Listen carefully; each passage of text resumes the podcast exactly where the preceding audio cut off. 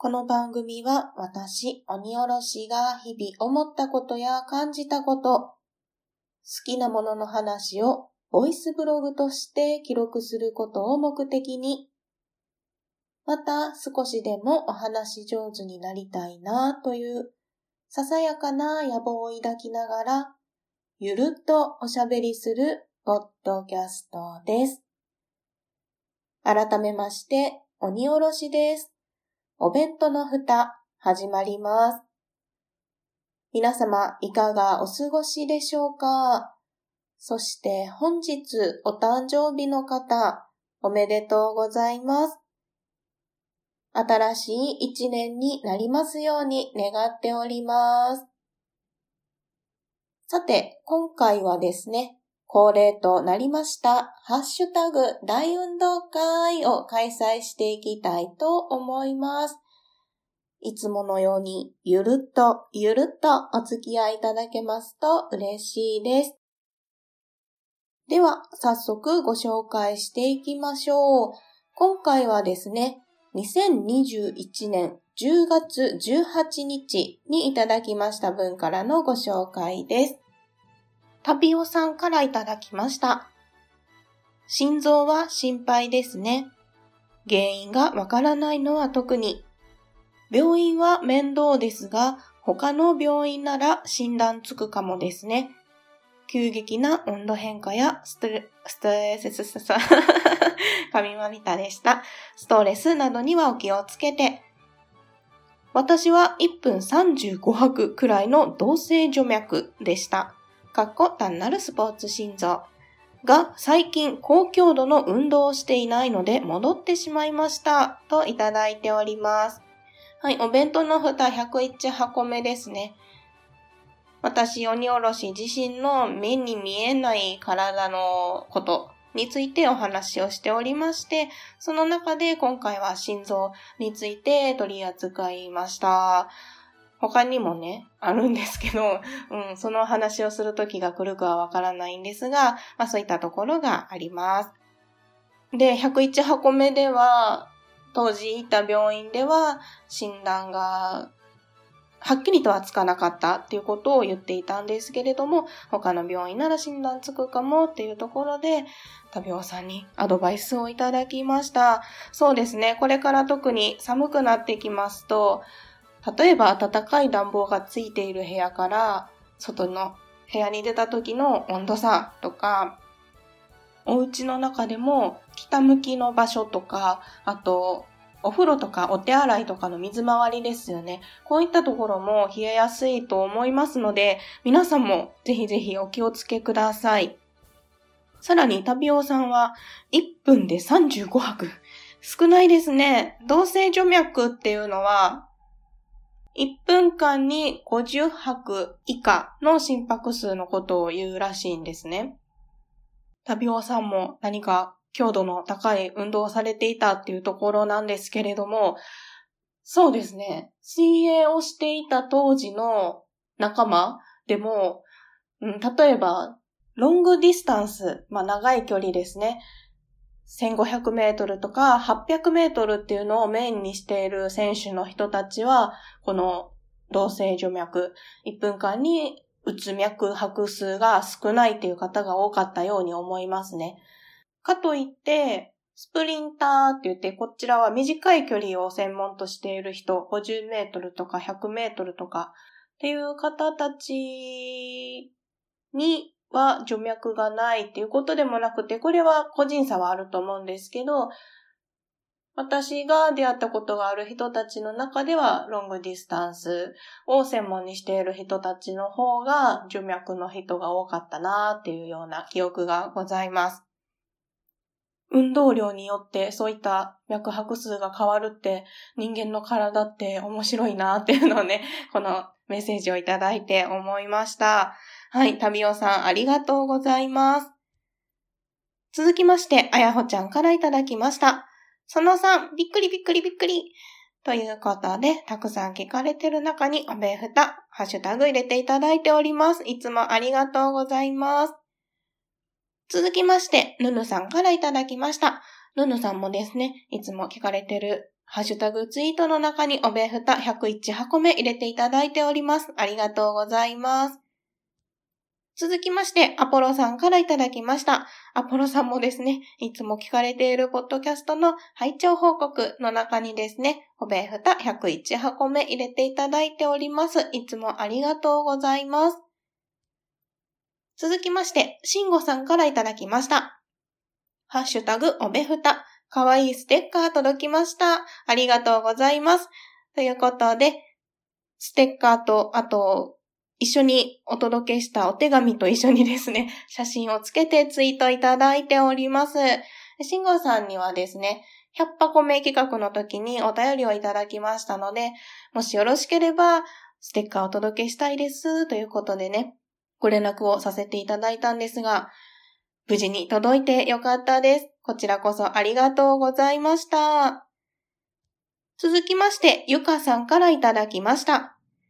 聞いてはいるのにツイートできてなくて、美容院あるあるの感想も記念企画のも他のもいくつか下書きに眠らせたまんまでした。ごめんなさい。体無理なく行きましょうねといただいております。ゆかさん、そんなことないです。本当に聞いていただきましてありがとうございます。この、ポッドキャストの感想を下書きに眠らせてしまう。私もよくやってしまいます。後でね、ゆっくりツイートしようって思って、ひとまずメモをするんですけれども、ツイートをするを送信できないままに眠らせてしまうっていうのはね、私もよくあるので、とてもよくわかります。ゆかさんも忙しい毎日を送られていますが、どうぞ無理のないようにされてください。本当にいつもありがとうございます。続きまして、加藤さんからいただきました。とりあえず、血圧、心拍数、体温、体重は毎朝計測するようにしてますが、健康し、けん、健康？神まみたですね。今回は神まみたが多そうです。健康診断3年前に1回行ったきりだなぁといただいております。こちらは101箱目ですね。お聞きいただいております。そう。もうかれこれ私も健康診断最後に行ったのは、うーん、おそらく10年近く前になってしまっているなというところがね、ございます。加藤さんも3年前に1回行ったきりだなとおっしゃってますが、それでもですね、毎朝ご自身で血圧ですとか心拍数、体温、体重を測られているっていうのは、すごく素晴らしいことだなと思います。血圧もお家で測られてるって、うん、いいですね。我が家は体重計をね、最近買ったっていうのをどこかでお話をしていて、体重計最近乗るのが怖くって 薄めで開けながら体重計に乗って現実を見つめるっていう朝を過ごしているんですが、体重はね、測ってるんですけど、そうそう、血圧とか心拍数とか体温とか、まあ、体の不調が出やすい、わかりやすいっていうところをね、最近測れていないので、加藤さんは測られてるのが素晴らしいなと思います。お互いに健康でいられるように、健康診断も一緒に、一緒にではないけど、行きましょう。はい、加藤さん、お聞きいただきましてありがとうございます。続きまして、味のたまみさんからいただきました。私も心臓、血液の逆流が少量あるらしく、年に一度心臓の検診に行っている身なので、大変親近感の湧くお話でした。引っ越しで病院に行けなくなるのあるあるですよね。私も歯医者でよくやりました。笑い。といただいております。はい、たまみさんも心臓に疾患がね、お持ちということで、でも年に一度はね、検診に行ってらっしゃるっていうことで、うん、やっぱりね、検診行くの大事だなと思います。なんでしょうね。心臓って何もなく動いているのが通常の状態なので、なかなか意識が行きにくいですよね、通常時は。なんだけど、心臓は要ですから、例えば動悸がするとか、痛みがあるとか、そういうことを感じてから、不調を感じてからでは遅いっていうこともね、あり得るんですよね。うん、だから、だからね、本当に体は大事にしないといけないなと思っております。うん、30代を超えてきて、ね、若い時は、このぐらい大丈夫って思って乗り越えられたことって、だんだんそれが言うこと聞かなくなってくるじゃないですか。だから、やっぱりね、定期的にっていうのはね、大事ですね。うん、歯医者ね、むっちゃわかると思いながら、メッセージ読ませていただきました。たまみさん、ありがとうございます。たまみさんのアイコンがクリスマス仕様になってきているのがとっても可愛いですね。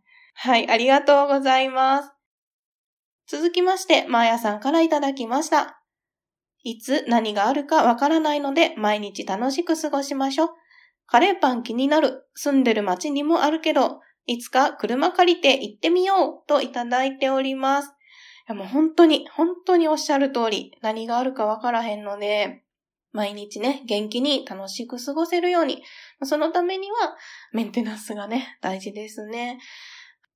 そしてカレーパンのお話に触れていただいております。